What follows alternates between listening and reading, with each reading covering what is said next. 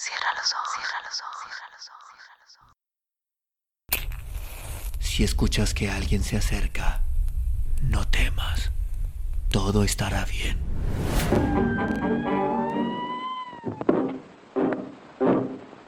Oh, I'm going down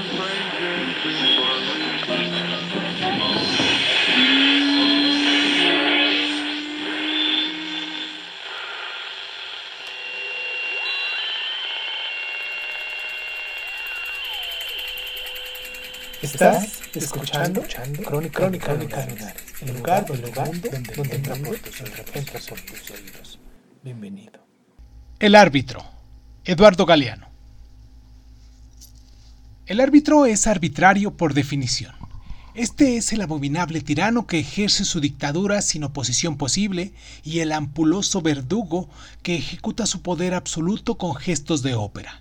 Silbato en boca, el árbitro sopla los vientos de la fatalidad del destino y otorga o anula los goles. Tarjeta en mano, alza los colores de la condenación. El amarillo, que castiga al pecador y lo obliga al arrepentimiento, y el rojo, que lo arroja al exilio. Los jueces de línea, que ayudan pero no mandan, miran de afuera. Solo el árbitro entra en el campo de juego y con toda razón se persigna al entrar. No bien se asoma ante la multitud que ruge. Su trabajo consiste en hacerse odiar. Única unanimidad de fútbol. Todos lo odian. Lo silban siempre. Jamás lo aplauden. Nadie corre tras él. Él es el único que está obligado a correr todo el tiempo.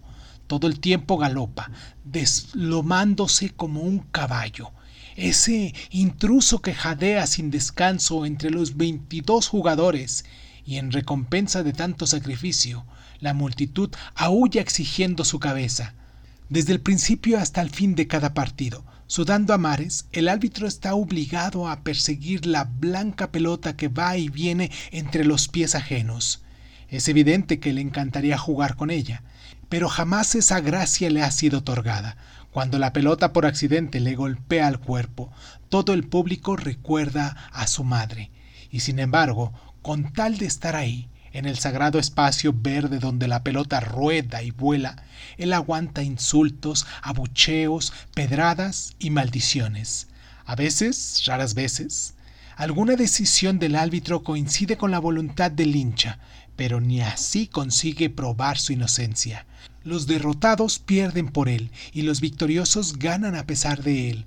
Coartada de todos los errores, explicación de todas las desgracias, los hinchas tendrían que inventarlo si él no existiera. Cuanto más lo odian, más lo necesitan. Durante más de un siglo, el árbitro vistió de luto. ¿Por quién? Por él. Ahora disimula con colores.